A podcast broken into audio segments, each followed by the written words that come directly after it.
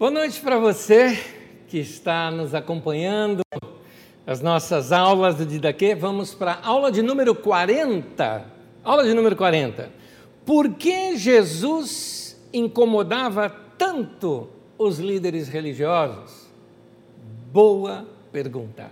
Mas eu quero orar com você. Vamos orar juntos? Vamos buscar Deus juntos nesse momento. Gostaria que você agora se sintonizasse, perca a agitação nesse instante, deixa ela de lado foco, aquela vontade de aprender, conecta teu coração com Deus. Vamos pedir revelação das Escrituras. Tenho certeza que Deus pode usar esse tempo de aprendizado e que a gente venha a crescer ainda mais na, na compreensão das Escrituras Sagradas. Vamos orar? Senhor, no nome de Jesus eu te peço a tua graça sobre a minha vida e a vida dos meus irmãos também. Que o teu Espírito Santo venha nos ensinar o que nós precisamos aprender da tua parte. Fala comigo, Senhor, fala com meus irmãos também. Ilumina nossa mente e o nosso coração para que possamos compreender melhor estes textos sagrados. Em nome de Jesus. Amém. Amém. Me perguntaram na última aula algo e eu respondi errado. E como eu queria consertar isso, eu estou dando todo um estudo em cima, consertando o meu erro na resposta. A pergunta que foi me feita foi o seguinte: por que, que o Deus do Antigo Testamento se mostrava mais severo que o Deus amoroso na figura de Jesus no Novo Testamento? E eu respondi de bate pronto, falei: eu já ensinei isso. É só você procurar nas últimas aulas, é bem perto, nem lembro qual, falei assim, nem lembro qual, é só procurar que está lá. Tá, e seguir para a próxima pergunta. Gente, eu não tinha ensinado isso ainda. Isso, na verdade, foi uma aula que eu dei na nossa escola de ministérios em 2019 e fresco na minha mente. Então, é, me redimindo quanto a isso, eu é, fiz essa confusão. Então, esse é o tema da aula de hoje. Eu quero responder essa pergunta com toda uma aula em cima, porque é importante nós entendermos esta visão que Jesus tinha do Pai. E por que, que Jesus veio ensinando diferente? E um detalhezinho, isso provocava um incômodo na vida dos religiosos também. Para a gente entender isso, vamos começar aprendendo algo que eu já citei aqui, mas eu quero ampliar um pouquinho mais: o jugo de Jesus. O que, que é o jugo de Jesus? O jugo de Jesus é como Jesus interpretava a lei. Cada é, rabino Cada mestre, rabino é a palavra para mestre, tá? Rabi, rabino, significa mestre. Jesus também era um rabino. Nenhum rabino uh, corrige a lei. O rabino apenas interpreta a lei. Ele interpreta a lei na, naquilo que tem a ver com uma prática da lei. Então, cada rabino tinha a sua interpretação, o seu viés, não é? O seu trilho, o seu paradigma. Então, se você era um discípulo de tal rabino, você teria que seguir à risca aquilo que aquele rabino ensina. Então, um rabino, ele não escreve a lei, mas ele interpreta a lei. E aqui, a espiritualidade judaica, ela era bastante baseada em ação. Então, era a questão assim, pode ou não pode fazer tal coisa? Ou, por exemplo, diz assim, no sábado, você tem que descansar. Tá, tem que descansar. Aí vem a pergunta: mas se eu precisar fazer uma caminhada, eu posso? Aí varia de rabino para rabino. Tinha rabino que ia dizer para você o seguinte: olha, você só pode caminhar até um quilômetro. Outro rabino dizia: ah, você só pode caminhar até três quilômetros. Enfim, cada rabino tinha ali a sua maneira de interpretar aquele texto bíblico. E esse era o jugo daquele rabino. Então, quando uma, uma pessoa escolhia qual rabino ela ia seguir, ela ficaria debaixo daquele jugo da maneira é, é, daquele rabino interpretar o texto bíblico. Portanto, se você falasse, olha, eu sou discípulo do rabino tal, então você sabe como é que é a interpretação bíblica daquela pessoa. Como era então o jugo de Jesus? É isso que nós vamos entender aqui. E Jesus diz isso no texto de Mateus, no capítulo 11, versículo 28 ao versículo 30, o texto diz assim: ah, Venham a mim todos os que estão cansados e sobrecarregados, e eu lhes darei descanso. Tomem sobre vocês o meu jugo e aprendam de mim, pois sou manso e humilde de coração, e vocês encontrarão descanso para suas almas, pois o meu jugo é suave e o meu fardo é leve. Note aqui que Jesus fala: tome sobre vocês o meu jugo. A minha maneira de interpretar as Escrituras Sagradas, ela é, ela, ela é simples, ela é leve, ela é sem peso. Quando Jesus está falando aqui, venham a mim os que estão cansados e sobrecarregados, ele está dizendo: venham a mim vocês que não aguentam mais esse monte de regrinha, esse monte de leizinha que esse pessoal dos fariseus tem colocado sobre vocês, que os mestres da lei têm colocado sobre vocês. E eu quero mostrar para vocês como andar com Deus sem essas ideias que esses caras têm passado para você. Então Jesus está mostrando uma outra maneira. Esse era o jugo de Jesus. Na continuação do texto, ele demonstra exatamente Uh, essa atitude dos líderes judaicos. Por isso que eu estou dizendo que o texto ali sobre cansado e sobrecarregado se refere a cansado e sobrecarregado do jugo, ou seja, uh, daquele monte de regrinha e leizinha que eram colocados na religião através dos líderes religiosos daquela época. E aí você vê isso pelo contexto. No contexto que o texto continua, no capítulo 11, emenda no capítulo 12. Continua assim, versículo 1 ao 14. Diz assim: Naquela ocasião, Jesus passou pelas lavouras do cereal no sábado. Seus discípulos estavam com fome e começaram a colher espigas para comê-las. Os fariseus, vendo aquilo, lhe disseram: Olha, os teus discípulos estão é, fazendo o que não é permitido no sábado. Em outras palavras, Jesus iria responder assim: Escuta, eu vou deixar os caras passar fome? É isso que vocês estão dizendo? Então ele respondeu: Vocês não leram o que Davi fez quando ele e seus companheiros estavam com fome? Ele entrou na casa de Deus e, junto com seus companheiros, comeu os pães da presença, o que não lhes era permitido fazer, mas apenas aos sacerdotes. Ou vocês não leram na lei que no sábado os sacerdotes no templo profanam esse dia e, contudo, ficam sem culpa? Deixa eu explicar esse momento aqui para vocês do texto. Jesus está argumentando com eles o seguinte: falou, bom, o de Davi vocês já entenderam. Davi estava com o exército no lugar, é, morrendo de fome ali. O exército era importante porque estava defendendo é, de uma situação de invasão ali naquela cidade. Eles entraram e comeram os pães que eram oferecidos ali para Deus. E isso não foi colocado como pecado. Outra coisa, aqui o texto fala, por exemplo, que os sacerdotes profanam esse dia. Por quê? Porque todos os dias os sacerdotes têm que colocar pães novos ali no templo, no caso no tabernáculo, lá no passado.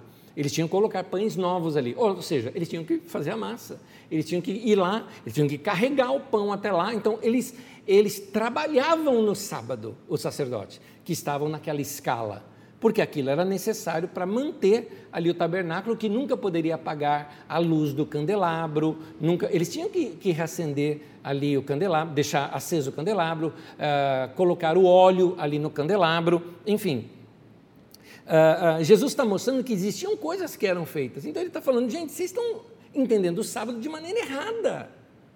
Tanto que no outro texto ele fala: o sábado foi feito para o homem, não o homem para o sábado. Agora a gente virou escravo do sábado. O sábado, que era para ser um dia gostoso de descanso, se tornou um dia chato, que eu não posso sair da minha casa, que eu não posso fazer nada, né? É um, um lockdown, né? O sábado que o judeu decretou. Ele falou: é absurdo isso. Então, Jesus está ali combatendo um, um uso errado da, da, lei do sábado, porque a lei do sábado era uma lei trabalhista, na verdade, não era para fazer dela uma lei religiosa, de prática religiosa, ou que você fica mais santo se você não fizer nada no sábado, como os fariseus julgavam, que eles eram mais santos porque eles guardavam o sábado. E se guardar o sábado é que Jesus estava questionando o que seria esse guardar o sábado. Continuando.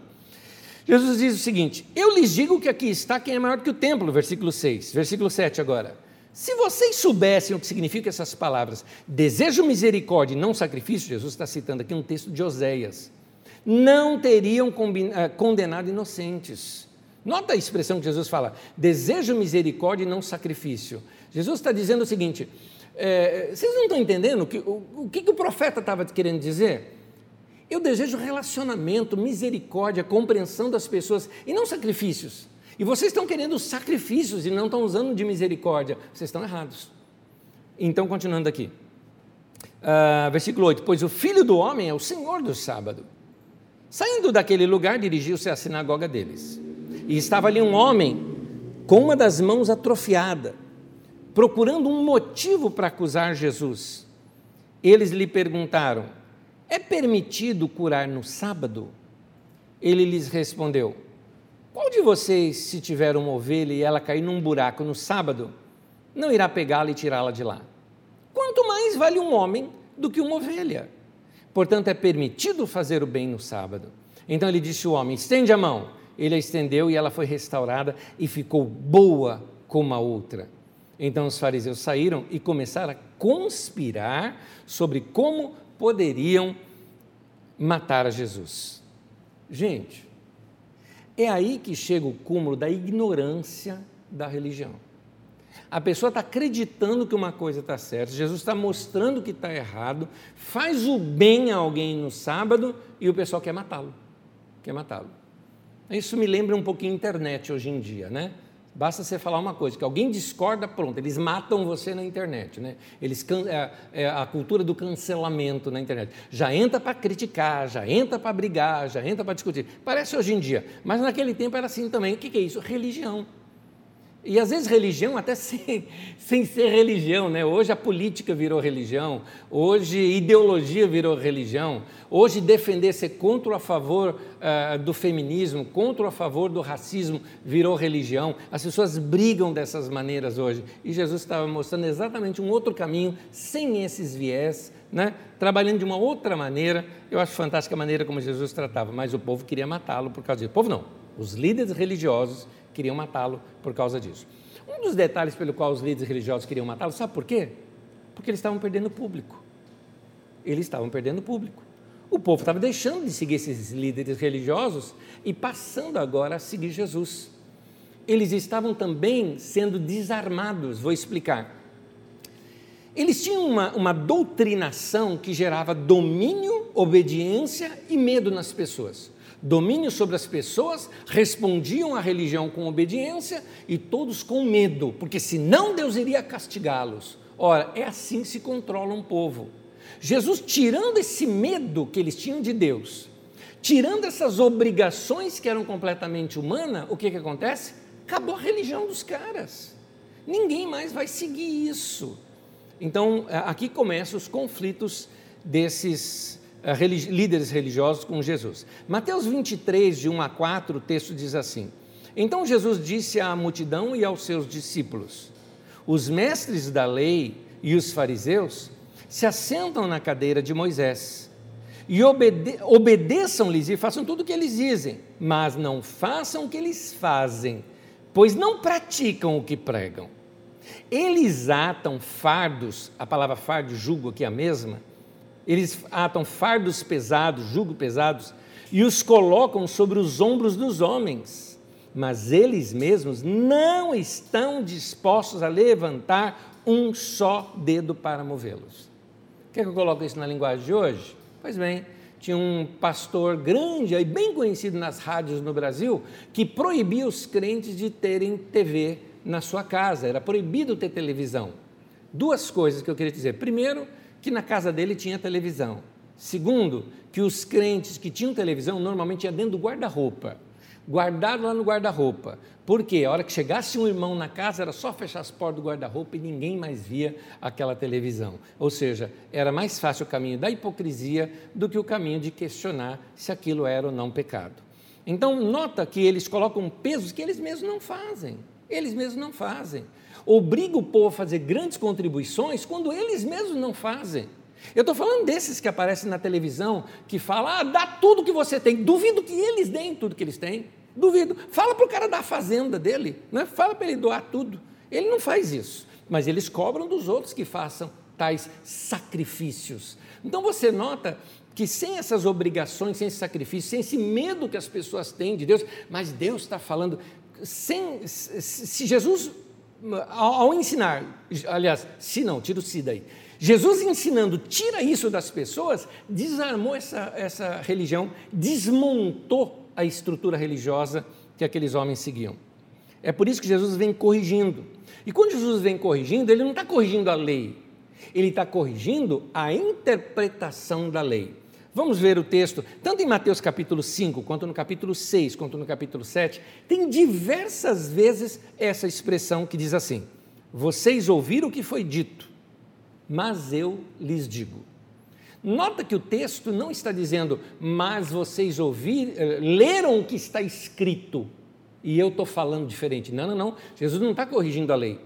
Ele está corrigindo o que foi dito, aquilo que ensinaram acerca da lei. Por exemplo, num dos textos diz assim: Vocês ouviram o que foi dito? Aliás, tem esse texto aqui, perdão, dá uma olhadinha aqui comigo. Mateus 5, uh, ah, versículo 43 a 48. Vocês ouviram o que foi dito?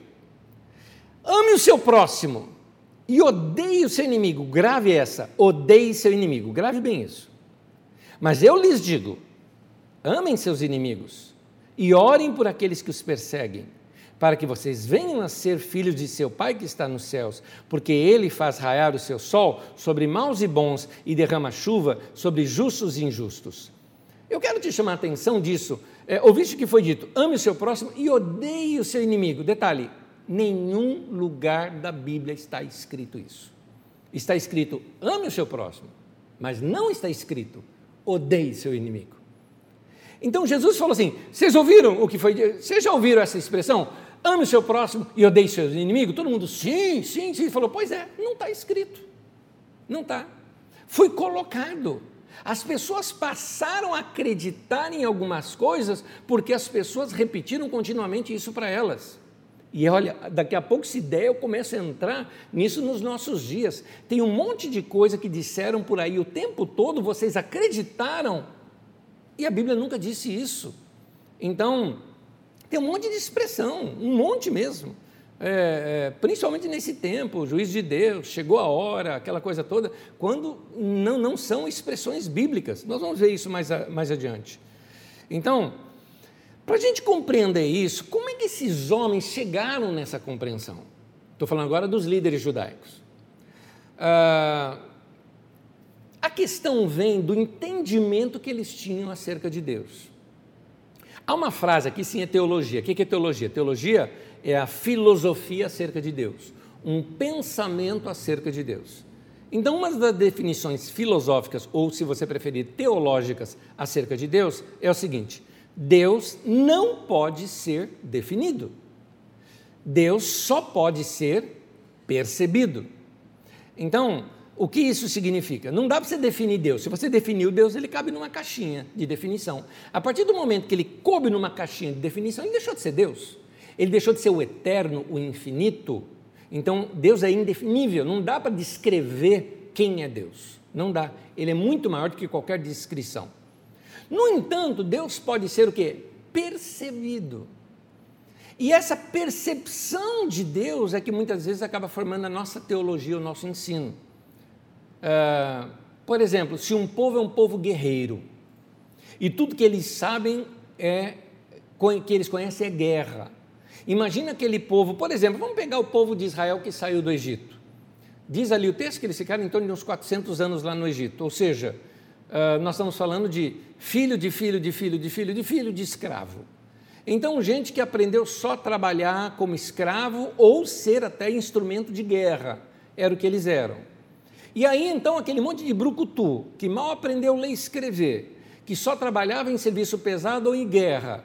Aí você chega para eles e diz o seguinte: o nosso Deus é um Deus de, é, se você fala, nosso Deus é um Deus bondoso, tudo mais, eles não vão entender. Mas você fala, nosso Deus é um Deus de guerra, ele vai despedaçar os nossos inimigos. Ah, os caras, uh, uh, uh, uh né? vamos falar assim, é isso.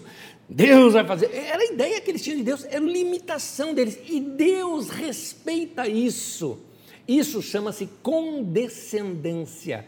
Deus desceu até o nível em que a pessoa conseguiria compreendê-lo.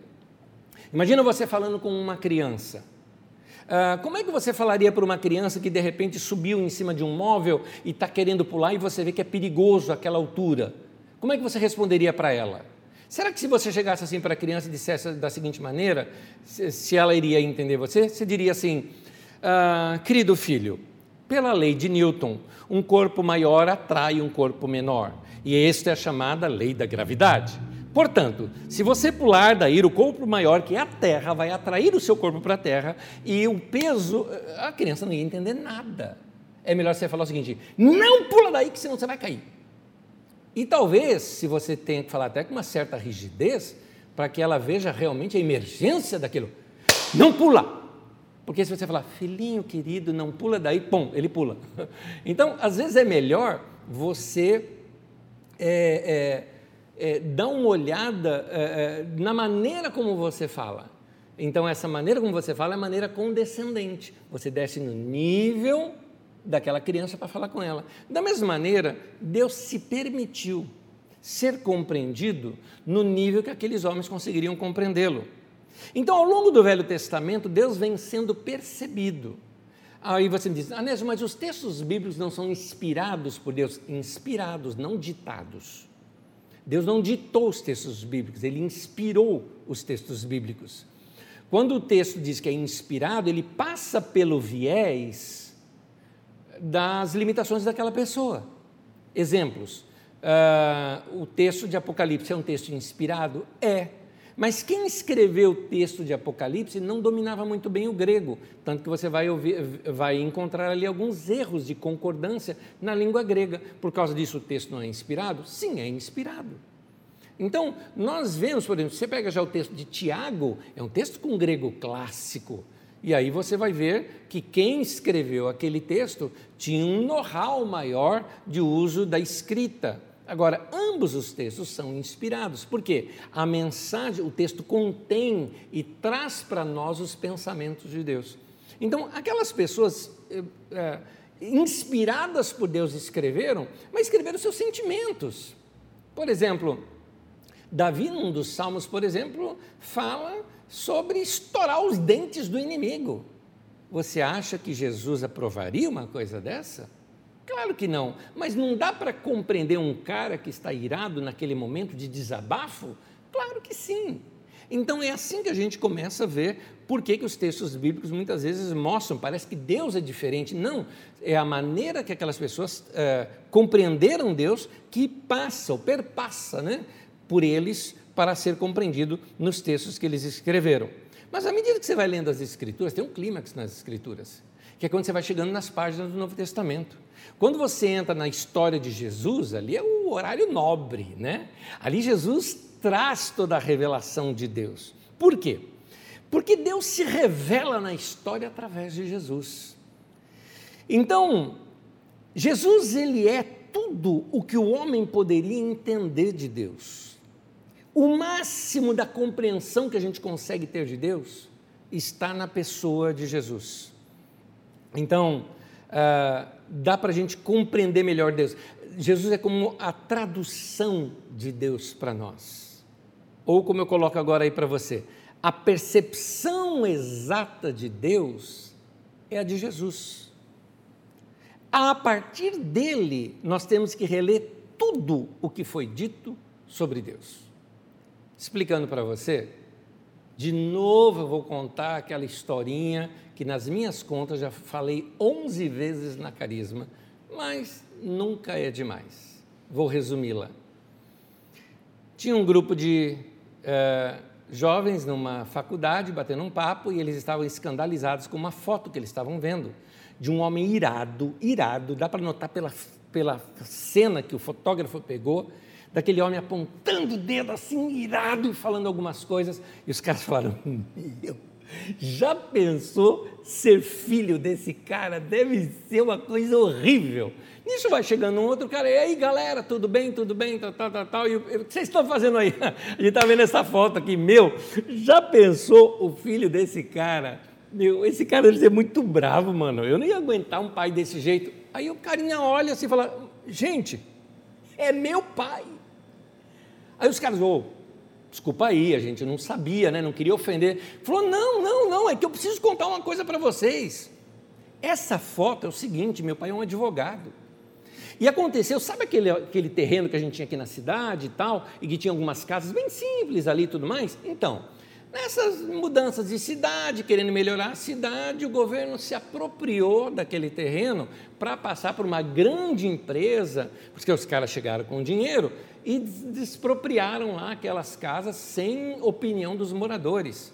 E o meu pai estava defendendo a causa de uma família que tinha recebido aquilo de herança e que ali já tinha muitas gerações ali, até o bairro era conhecido como o bairro daquela família.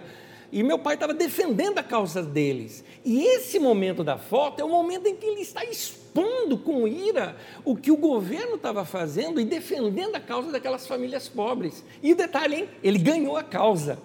Os caras olharam para a foto e falaram: Meu, que foto linda!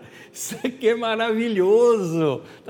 Vocês percebem agora o seguinte? As palavras do filho mudaram tudo sem mudar a foto. A foto é a mesma, mas a explicação do filho mudou tudo. É isso que é, Jesus estava querendo dizer. Vocês ouviram o que foi dito? O texto bíblico está lá, não vou mudar o texto. Mas eu, porém, vos digo: eu quero mostrar para vocês uma coisa que aqueles homens do passado não enxergaram no meu Pai, porque o meu Pai faz nascer o sol sobre justos e injustos. O meu pai derrama chuva, e aí a, a, chuva, no caso ali, é de bênçãos, né? porque tinha a ver com colheita, sobre justos e injustos. O meu pai é bom para todos. Está escrito no livro dos Salmos: o Senhor é bom para todos.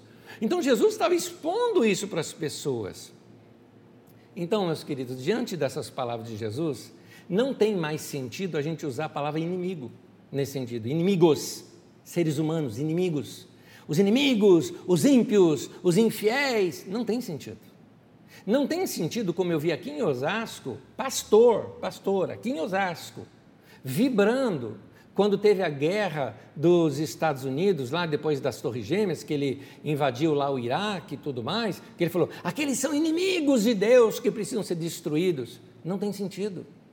Não tem sentido você vibrar porque Israel massacrou os palestinos. Não tem sentido isto. Porque a Bíblia diz que Deus amou o mundo de tal maneira, Deus não ama mais só Israel, Deus ama todo ser humano, Deus ama a terra inteira.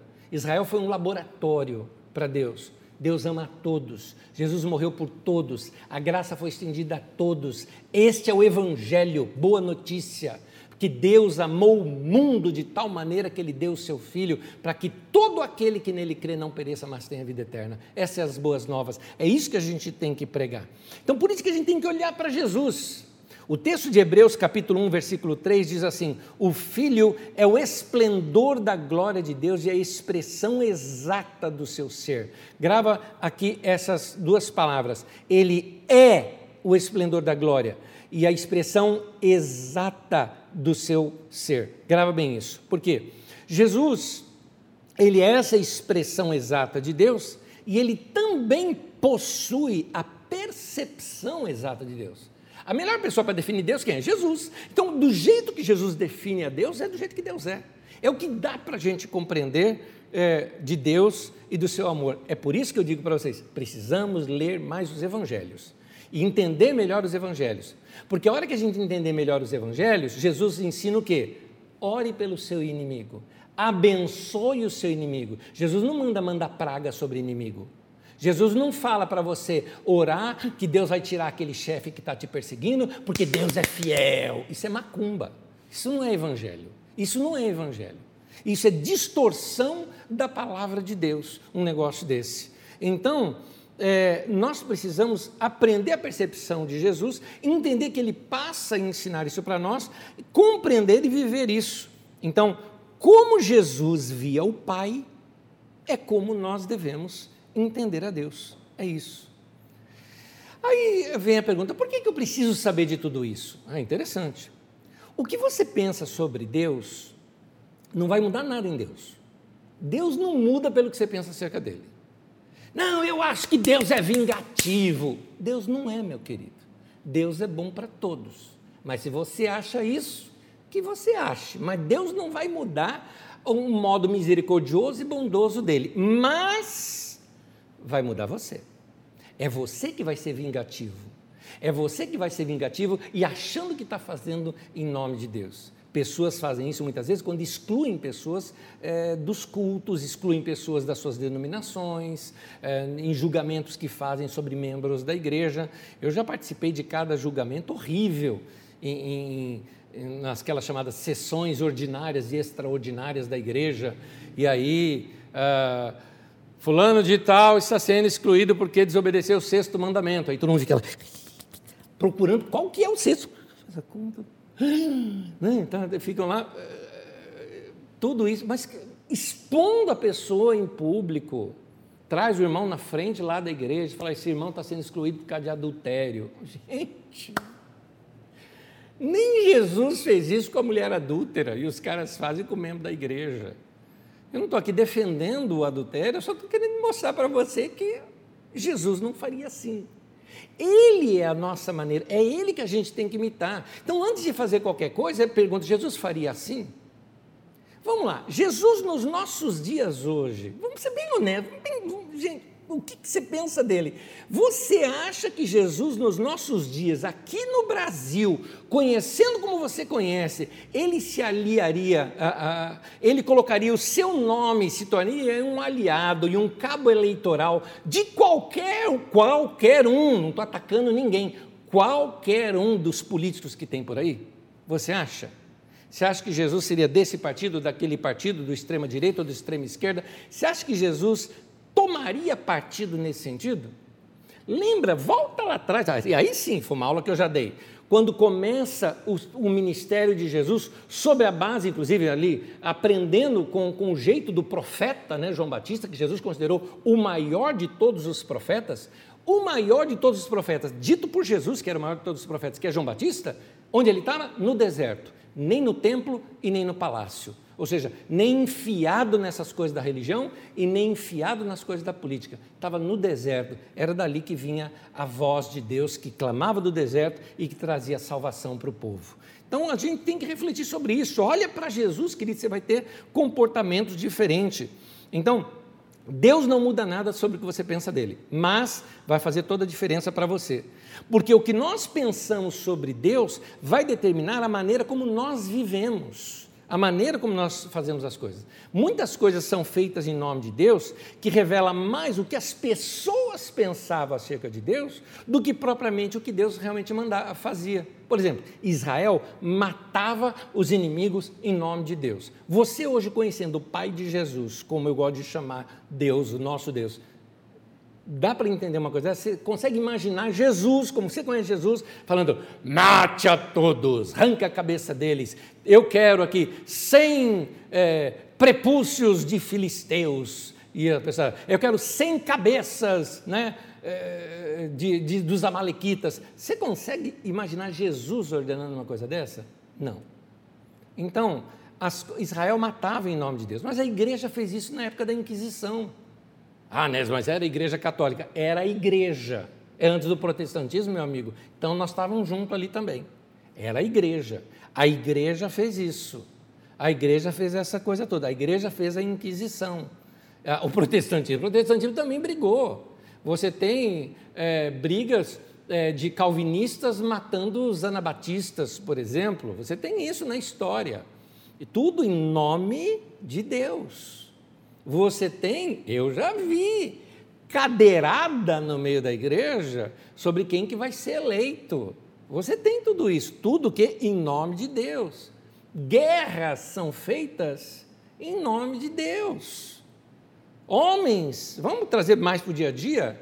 Homens massacram esposas usando machismo e deturpando os textos das Escrituras a seu favor, ou seja, em nome de Deus eles fazem aquilo. E daí por diante, quando Jesus entra em cena, ele diz assim: essa ideia que vocês têm sobre Deus não confere com meu Pai. Ele veio sofrendo e trazendo a história apenas para que chegasse o tempo certo para me colocar no mundo e mostrar essas coisas para vocês. É claro, isso aqui são palavras minhas, colocadas aqui na boca de Jesus. Quando Jesus apresenta o Pai, é um choque para aquela cultura. Porque para eles, Deus era o Todo-Poderoso, o Senhor dos Exércitos, o Deus que provê, o Deus que cura, o Deus que é a nossa bandeira, o Deus que é a nossa vingança. Mas chamar Deus de Pai nunca fizeram isso. Alguns se surpreenderam. Outros, quando Jesus começou a chamar Deus de Pai, odiaram, porque acharam aquilo uma falta de respeito. Inclusive, uma vez tentaram matar Jesus, porque Jesus disse que Deus era pai dele. E outros já amaram aquilo. Falaram, era isso que eu sempre quis na minha vida. Foi isso. Quando a gente lê os textos bíblicos, a gente consegue perceber isso na prática. Tem um texto muito longo, que é um texto que fala da cura de um cego. Ele está em João, no capítulo 9, do versículo 1, até o capítulo 10, versículo 21. Eu recomendo que você leia o texto inteiro, inteiro, inteiro. Por quê? Porque às vezes nós temos o, limite, às vezes, de ler texto bíblico como se a Bíblia fosse separada por capítulo e versículo. Gente, capítulo e versículo não está no original da Bíblia Sagrada. Capítulos e versículos foram colocados muitos anos depois para ajudar a gente a localizar um texto, entendeu? É para dar uma, um, um radar ali para a gente encontrar o texto. É para isso, só isso, e só isso, tá? Até eu tinha um professor, num, num, dos seminários que eu fiz, um professor disse que a pessoa que separou os versículos fez isso andando a cavalo, né? Que cada hora batia em algum lugar ali, porque tem versículo que é cortado no meio. Tem capítulo da Bíblia que uma frase começa no final de um capítulo e continua no início do outro capítulo, entendeu? Porque foram fazendo como referência, né? Só isso, mas isso não é inspirado, tá? Isso é apenas usual para nós. Então, o texto de João 9, quando começa contando a cura de um cego, a continuação, o discurso de Jesus que vem depois, tem a ver com aquilo. Resumindo a história, tinha um homem cego, Jesus vem e fala para ele se ele quer ser curado, mostra o caminho para ele ser curado, o homem é curado e pronto, e Jesus não está mais ali, Jesus já né, saiu de cena. Agora, todo mundo sabia que o homem era, era cego. Detalhe: cego de nascença. Aí começou o reboliço. Como assim um homem cego de nascença foi curado? Sabe por quê? Porque os judeus acreditavam que quando alguém era cego de nascença, ele tinha, era cego por causa de um castigo de Deus.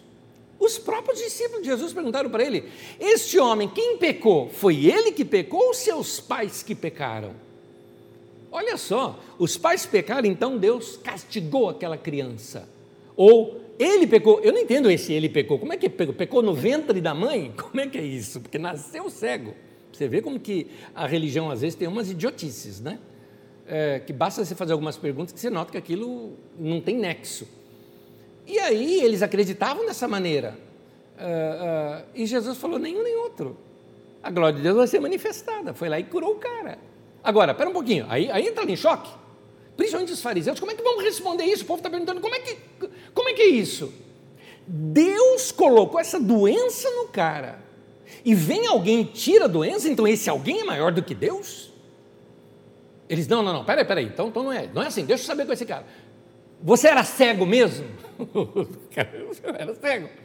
Né? Chamaram os pais dele. Ele era cego mesmo.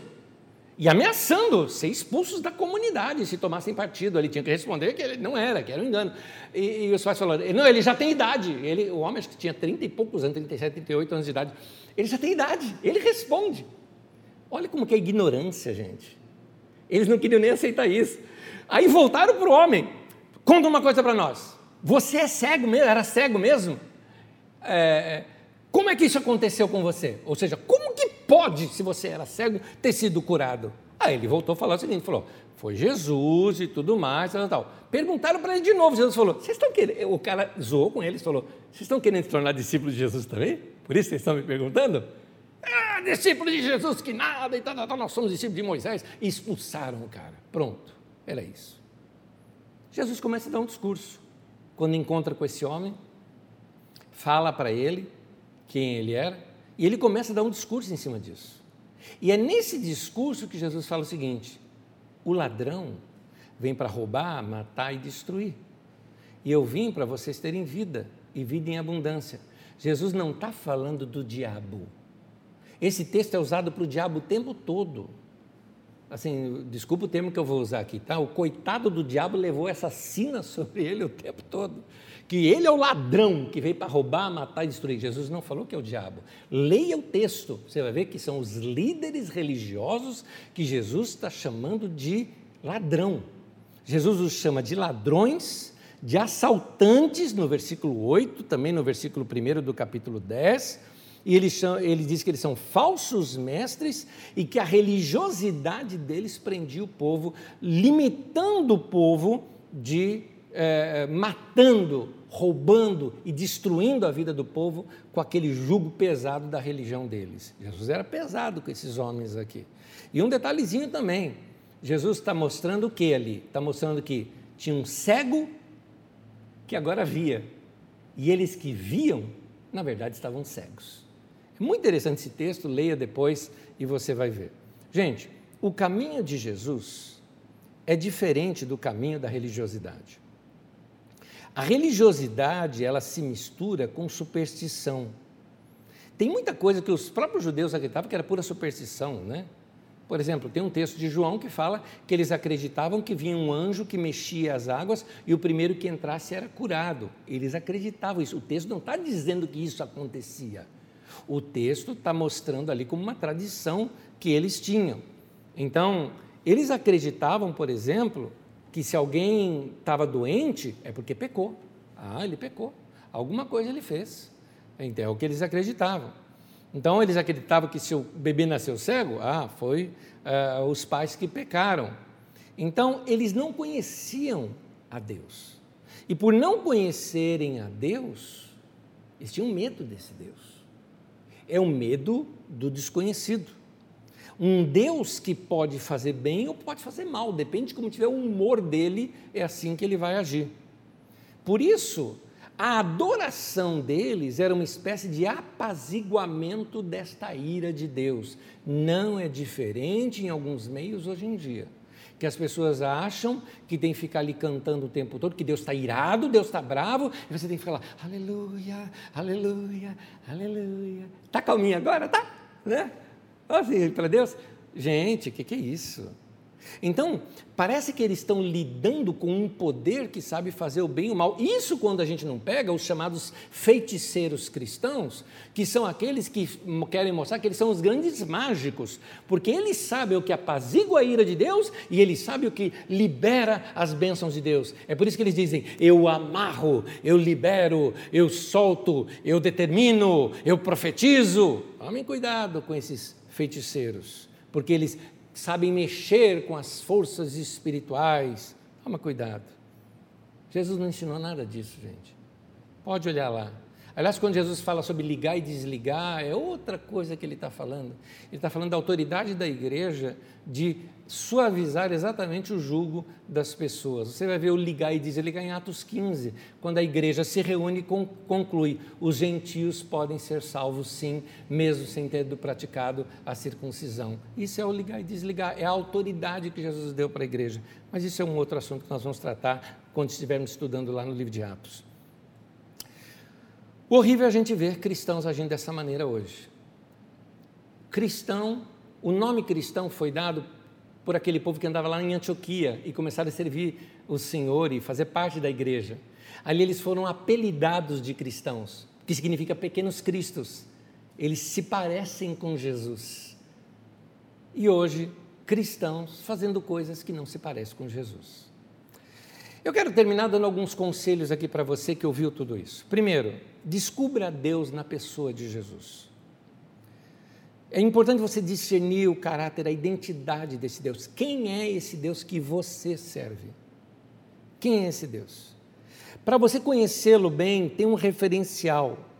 Deus se torna incompreensível para a gente sem um referencial. É como se você tivesse uma vista ruim tentando ler uma bula e não consegue entender nada, porque você não consegue enxergar. A hora que você coloca o óculos, você fala: puxa, agora eu consigo. Pois bem, esse referencial, esse óculos para nós é Jesus. Deus tem uma identidade, ele se revela nas Escrituras, mas Jesus mesmo disse que as Escrituras apontam para mim. É importante conhecer Jesus. Até Filipe, um dos eh, seguidores de Jesus ali, ele disse isso em João 14, versículo 8 e 9, diz assim: disse Filipe, Senhor, mostra-nos o Pai, isso nos basta. Jesus falou: Você não me conhece, Filipe? Mesmo depois de eu ter estado com você durante tanto tempo, quem me vê, vê o Pai. Ficou claro aqui. Olha para Jesus que você está entendendo o Pai. Em outras palavras, como eu posso saber se Deus gosta disso ou não? Olha, quanto que você conhece de Jesus, você vai saber se Jesus faria ou não faria aquilo. Se ele não faria, não faça. Se ele faria, você está livre. Uh, o Deus desconhecido se torna completamente revelado e conhecido na pessoa de Jesus. Até nas Escrituras ele é chamado de Abba. Abba é uma expressão do balbuciar de uma criança com relação ao seu pai. Seria o papaizinho querido, mas daquele jeito é meio como que papai, ou falando assim. Esse é o pai de Jesus. Deus, ele não é uma força que vai ser manipulado. Deus não é um poder com raios relâmpagos e trovões que saem da mão é, de um grande é, missionário ou apóstolo e que derruba todo mundo. Deus é uma pessoa amorosa que se revelou na pessoa de Jesus. Então nós temos que olhar para Jesus. Olhe para Jesus, é o meu segundo conselho. Olhe para Jesus. Faça essas perguntas sempre. Jesus fez isso? Ou até, futuro do pretérito. Jesus faria isso? Ele diria dessa maneira? Ele falaria isso ou falaria desta maneira, com essa entonação? Não é a Bíblia o nosso ponto de referência, isso aqui pega, hein? Não é a Bíblia o nosso ponto de referência, o ponto de referência é Jesus. Mas está escrito! O diabo também citou a Bíblia e disse: está escrito, e estava errado. O texto era aquele mesmo. Mas tirado do contexto quis dizer outra coisa, o próprio diabo fez isso. Então, meu querido, alguém chega a falar: Ah, está escrito! Eu pergunto: Jesus diria isso? É dessa maneira que ele falaria? É essa interpretação que ele daria? Então, nós entendemos e compreendemos e interpretamos a Bíblia a partir de Jesus. Por isso que eu estou insistindo, vamos conhecer mais a Jesus. Através de dois caminhos: da leitura do Novo Testamento, dos textos dos evangelhos e através da oração. Porque na oração você tem a comunhão com Ele. Eu não estou falando daquela oração decorada, mas nós estamos santificados, seja o vosso nome, a nossa Não estou falando isso, isso aí, é, isso aí é mantra. Se você quiser orar, fala do coração. Abre o teu coração e conta para Deus e se explique para Deus. É, Jesus é a chave da interpretação das Escrituras. Quando a gente olha para Jesus, a gente entende que Deus está conosco, que Ele nos ama, que Ele se relaciona conosco, que Ele é pastor, que Ele cuida de nós e que nos ama tanto ao ponto que até constrange a gente. Porque assim, cá entre nós, vamos ser bem honestos, vai? A gente erra pra caramba. A gente peca, meu irmão. É, assim, ainda bem que nem eu nem você somos Deus, que a gente nem ia ter essa misericórdia toda, não. Mas a misericórdia de Deus para nós é muito maior. Ele é muito bom. Ele é muito bom. Então, Ele é o pastor que cuida de nós. É importante a gente saber isso nos nossos dias, porque nos nossos dias tem gente dizendo, por exemplo, olha, como foi um caso, gente, eu recebi pela internet uma senhora me dizendo o seguinte, pastor, os pastores da minha igreja me disseram que se eu não vier para o culto, isso no meio da pandemia, que eu estou sem cobertura, que não estou debaixo da cobertura pastoral, né, ou apostólica, né? E por isso o diabo vai se andar na minha vida. Eu disse para ela: mentira. O teu pastor é Jesus. E ele falou que você é ovelha e está na mão dele, que ninguém vai arrebatar você da mão dele. Como diz o texto bíblico, o Senhor é quem te guarda. O Senhor será como a tua sombra, a tua direita. Esse é texto bíblico, gente. Então, o que você acha que Jesus faria? Gente, eu até disse para aquela irmã, nem eu porque ela também estava falando, Anésio, então, seria mais ou menos, ela não disse isso, mas ela poderia pensar, então você cobre a minha vida como pastor? Eu? Não, meu irmão. Eu sou um irmão igual você, eu sou ovelha igual você. Eu só sou um cristão aqui falador, né? Que eu falo mais, que eu ensino. São dons, mas eu sou ovelha que nem você.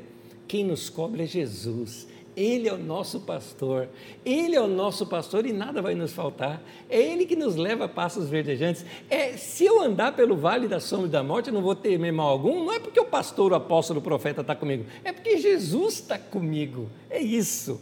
Então, vamos é, é, conhecer mais a Jesus. E por último, isso é bem típico da religião dos nossos dias: não tente comprar Deus. Tem muita gente que faz de Deus um grande negócio e acha que tem, Deus tem que ser comprado. Eu cito aí na apostila 1 Samuel, no capítulo 15, que, resumindo, é, eles tinham que destruir todo o rebanho do inimigo, porque para não fazer, para não fazer é, da guerra um lucro. Então eu vou lá, destruo aquilo lá, pego os rebanhos e enriqueço. Para não fazer da guerra um lucro, então tinha que destruir todo o rebanho. Aí Saul pegou e manteve o rebanho. Quando Samuel chegou e ouviu aquele barulho todo, falou: Que barulho é esse? Ah, é o rebanho tal, né? Mas para que tanto boi e ovelha? Meio como que Saul querendo dar saída pela direita. Vamos fazer um cultão para Deus, um monte de sacrifícios para ele. É como se Samuel respondesse: Você está confundindo os deuses, meu querido. Você confundiu. Não é sacrifício que ele quer. Aliás, esse é o texto que ele fala. Ele quer que você obedeça e faça a sua vontade. É isso que ele quer. Então não é de cultão que Deus quer. Ah, meu irmão, a gente precisa fazer uma grande passeata pela cidade para mostrar a força da igreja. De novo, a igreja querendo o trono. Meu irmão, a igreja não merece o trono, o trono é de Jesus. A igreja merece a bacia e a toalha para lavar os pés das pessoas. É isso. Isaías, esse projeto de poder da igreja é uma compreensão errada do que é reino de Deus. Reino de Deus é comunidade, é serviço. Isaías 29, 13 diz assim: O Senhor diz: Esse povo se aproxima de mim com a boca, me honra com os lábios, mas seu coração está longe de mim. A adoração que me presta é, é feita só de regras ensinadas por homens. Isso significa que nem todo culto é de Deus. E nem todo culto é para Deus. Nem toda oração estou orando para Deus. Muitas vezes você não está nem orando para Deus, você está orando para o político ali. Ó oh, Deus, abençoa esse homem, aleluia, que ele seja um servo. Você está, na verdade, é querendo fazer ali uma negociata com o cara. Ó, legal te proteger aqui diante dos meus, Deus vai te proteger porque eu sou um grande guru e você vai me ajudar, né, de alguma maneira. Ah, gente, não aguentam esse negócio, não, não aguentam isso. Então, o profeta ali, o Isaías, ele critica um povo que acha que vai ficar de bem com Deus somente baseado em rituais, em cultões, em grande ajuntamento. Esse povo me honra com os lábios, mas o coração está longe de mim. Porque não foi isso que eu pedi. Deus está falando. Não é isso. Olha o que Jesus fala, João 14, 21. Quem tem os meus mandamentos e lhes obedece, esse é o que me ama. Então, o amor a Deus não é demonstrado que você fica chorando e cantando. Tá bom chorar e cantar, viu? Eu já fiz isso e você já deve ter feito isso. E essas experiências são maravilhosas. Mas não tem valor algum se você não obedece à palavra de Deus. Ele falou que tem os meus mandamentos e os guarda, é esse o que me ama. Então, Deus quer saber o seguinte: teu coração é dele ou não é? E qual que é o mandamento de Deus? Qual que é? Jesus resumiu os mandamentos. E ele diz aqui, João 15, 12: O meu mandamento é este Amem-se uns aos outros, como eu os amei. É para amar como Jesus amou. Como é que eu posso amar como Jesus amou? Oh, leia as Escrituras, vai ver como é que Jesus amava. Vai ler lá e vai fazer igual. Jesus não se impressiona quantas conferências você já foi. Jesus não se impressiona quantos seminários você já fez. Jesus não se impressiona se você é chamado de pastor, de apóstolo, de bispo, de arcanjo, de diácono, de presbítero. Jesus não se impressiona com essas coisas. Jesus não se impressiona de que igreja você é. É, ó Deus, eu sou, atende minha oração, hein, porque eu sou da, daquela igreja, hein, daquele, daquele igrejão, que tem aquele pastorzão, que tem aquele apostolão, que tem o louvorzão, que tem muita unção. Então você acha que você vai ter mais poder porque você está naquela igreja que está na crista das ondas da internet. Não, meu querido, nada disso, nada disso. Ele não se impressiona com essas coisas. Porque o homem vê o exterior, mas Deus vê o coração. Ele quer saber o seguinte: e aí, teu coração é meu ou não é? Você segue o que eu te falo ou não? Salmo 145, versículo 18, terminando, diz assim: O Senhor está perto de todos os que o invocam. E aí o salmista destaca: de todos os que o invocam com sinceridade. Então, procure conhecê-lo e ter um relacionamento com ele. Porque o que Deus gosta da gente é isso, sinceridade. E a palavra sinceridade é sincera, sem máscara. Fala com Deus de coração aberto. Seja sincero com Deus. João 10, 27 diz: As minhas ovelhas ouvem minha voz, eu as conheço e elas me seguem. Vamos seguir Jesus. Vamos ouvir a voz de Deus. Vamos seguir a Sua palavra. Vamos fazer o que Ele manda. Esse é o mandamento dele para nós. Espero que você tenha aprendido alguma coisa boa, que você possa já praticar hoje mesmo aí na aula de hoje.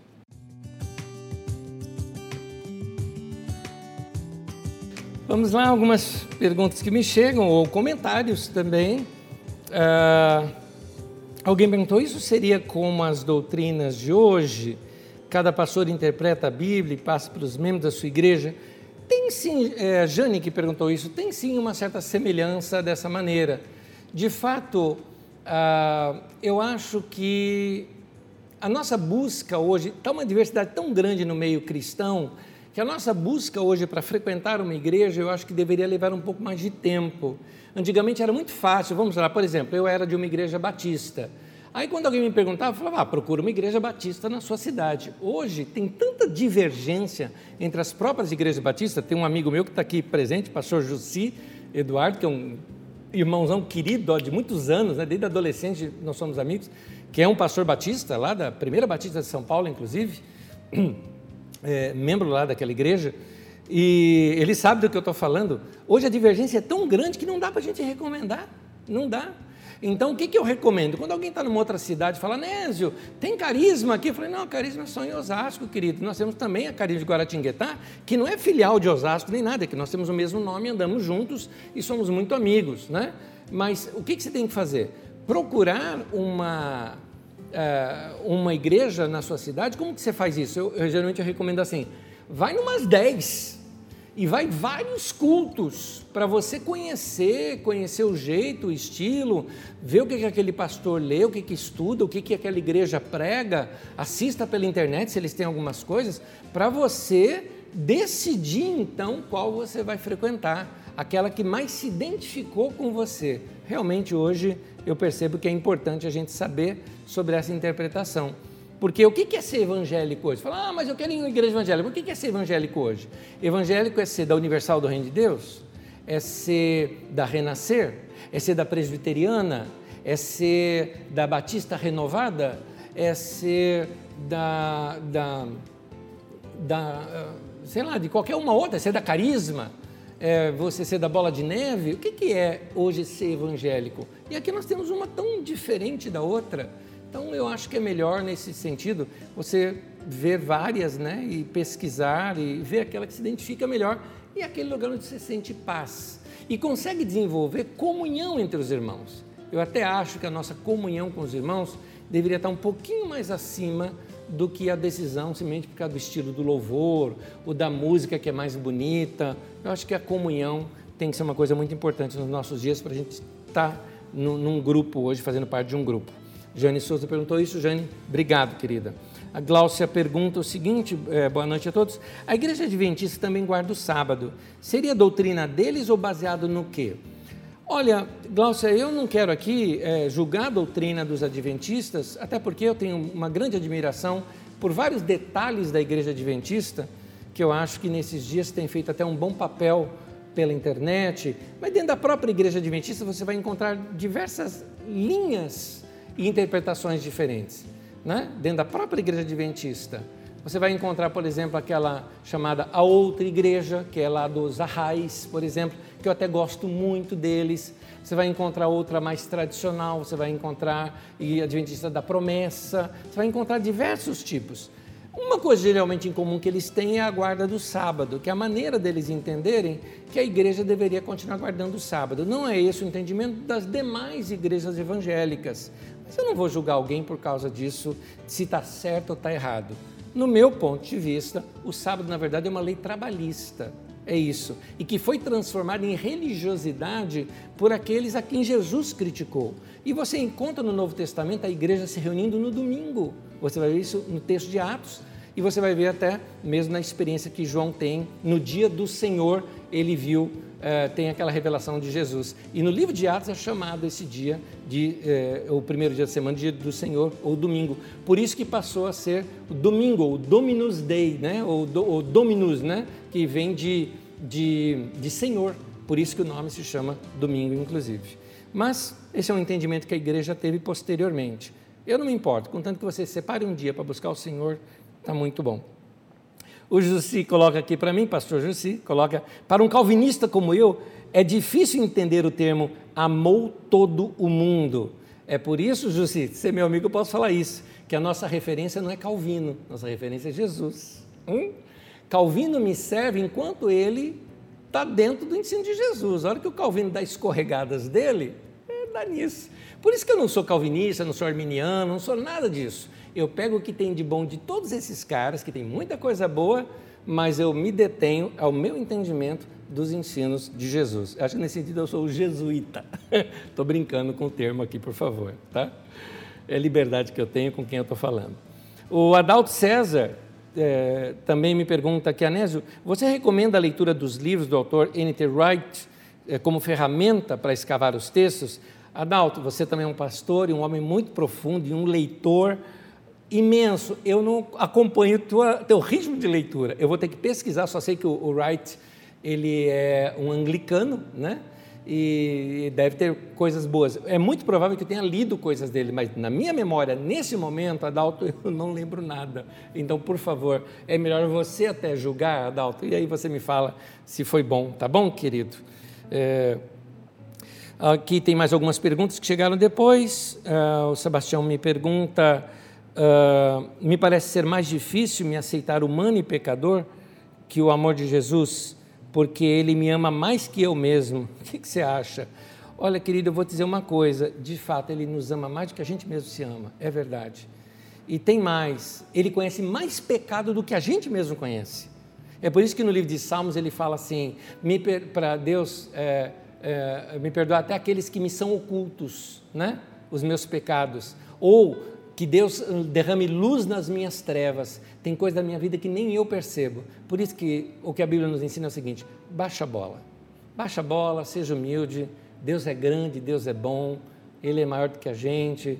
Vamos nos colocar no nosso lugar. É isso. Eu acho que é um ensinamento sobre humildade para a gente, quando a gente vai pedir perdão dos pecados a Deus. Né? Ah, Aliás, eu me lembro de um cântico quando fala assim, uma poesia linda que diz assim: Finda-se este dia que meu Pai me deu, e aí vai cantando aquele, ó oh, Jesus bendito, se comigo estás. E aí ele fala de não temer a noite e tudo mais, e aí ele começa a orar pelos pais, amigos e tudo mais, e pelos perdão, pelo perdão dos meus pecados. Faz tempo que eu não escuto crentes orarem dessa maneira. Então está na hora da gente voltar. Eu ando meditando muito nos, na, nas letras dos cânticos antigos. Eu acho que esses hinos antigos falam muito mais da palavra de Deus e da realidade do cristão do que muita música gospel dos nossos dias. Então vamos aprender a pedir perdão dos nossos pecados. Kelly pergunta o seguinte: é, por que hoje não vemos milagres grandiosos como o de Jesus? Eu acho melhor a gente perguntar para ele. Mas se você estudar na história da igreja, você vai ver que teve mesmo esses períodos na história da igreja. Tem determinados períodos da história da igreja que você não vê milagre, não vê nada acontecendo. E aí tem outros períodos que você vê assim milagres imensos, década de 20, 30, 40, 50, 60. Foi uma época de muitos milagres. A gente vê bastante hoje em dia, só que hoje em dia eu confesso para você que alguns eu até questiono, não é? Que a gente vê principalmente na televisão parece um pouquinho mais de manipulação do que milagre em si. Mas eu vejo milagres hoje em dia também. Aliás, eu já vi milagres acontecendo. Irmãos já presenciaram verdadeiros milagres de Deus acontecendo hoje. Eu acho que Deus continua fazendo milagres. E no volume de milagres feitos na, na, no mundo inteiro, são obras até maiores do que a que Jesus realizou, não é? Então eu acredito sim que existem milagres hoje em dia. Eu acredito em milagres e sei que Deus realiza. Mas se a gente não está vendo exatamente como Jesus, talvez seja porque a igreja está um pouquinho aquém de ser igual a Jesus. Pode ser isso, mas aí tem a ver com a minha vida, com a sua vida, né? porque nós é que somos igreja, é na hora da gente melhorar tudo isso. Gente querida, um beijo para todos vocês. Obrigado por terem nos acompanhado a aula até agora. Deus abençoe cada um de vocês. Paz e bênção, que o Senhor Jesus abençoe a tua vida, a tua casa e que medite nesses textos, releia a sua apostila Lembrando que a apostila fica disponível em carisma.com.br barra e também é, reveja as aulas. Nós já estamos na quadragésima aula. Seria muito bom você voltar lá atrás e rever as aulas também. Deus te abençoe. Bênção sobre a tua vida.